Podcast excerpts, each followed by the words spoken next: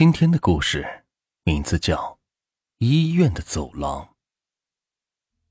这个事情发生在二零一三年的夏天。那一年我妈生病，虽然是没有住院，但是每天都要去医院输两次液，就是除了睡觉，每隔八个小时输一次。话说有一天，大概是晚上八点多到医院开始输液，平时都是我带着我妈去。可是当天因为家里没人看孩子，所以我就把当时九岁的女儿也一起带着去了。当时输液的第一份呢，是在门诊的二楼输液室门前，就是在走廊，走廊右侧的尽头，挨着一扇网状的防盗门，走廊的下面是空旷的大厅。我扶着我妈走进输液室，女儿呢则跟在我的身后。就这样，我们就陪着我妈在那输液室里边输液。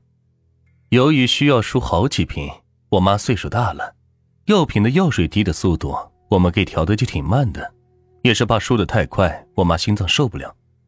就这样，一直到了十一点多还没有输完。我在输液室里陪着我妈，没什么事，但是我女儿才九岁，孩子哪待得住啊？而且到医院里看哪儿都新鲜，就跑到门外面的走廊上来回的自己在那是瞎跑着玩。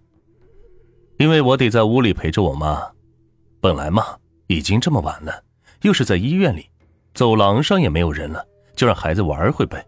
想着能出什么事儿啊，也就没多注意孩子。可是过了一会儿，女儿突然冲进屋子，冲我跑了过来，然后拽着我的衣服，拼命的一边扯一边嘴里说着：“妈妈，妈妈，走廊外面刚才有一位阿姨飘了过去。”我一开始没听明白。这什么阿姨在哪飘过去了？可女儿此时的眼泪都快流出来了，哆嗦着说：“就就在那儿，就在那儿。”一边说着，她一边就指了指走廊外的一个柱子。我说：“孩子，啊你是不是看错了？那应该是你看的玻璃反光的影子吧？”女儿此时更焦急的回答：“不是，不是，这就是一个阿姨飘过去了。”一个长头发的阿姨。听女儿那么说，我顿时就吓起了一身的鸡皮疙瘩。虽然是害怕，可我还是得先不停的安抚着已经陷入惊恐状态的女儿。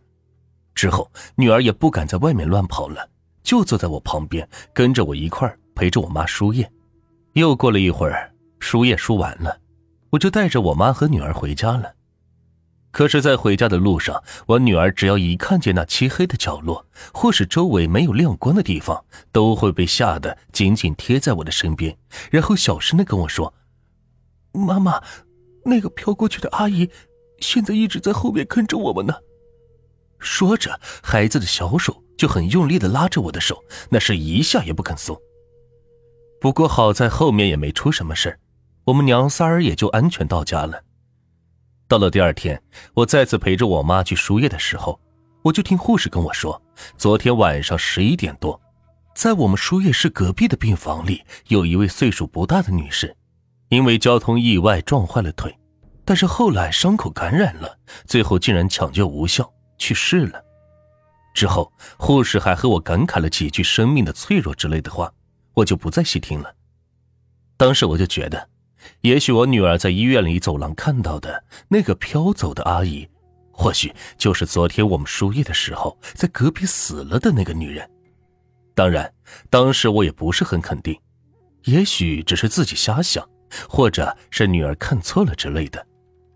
可是后来回到家，我再一次向女儿提问起这个事，她依然非常肯定的说她没有看错，在医院就是那个阿姨飘着走的。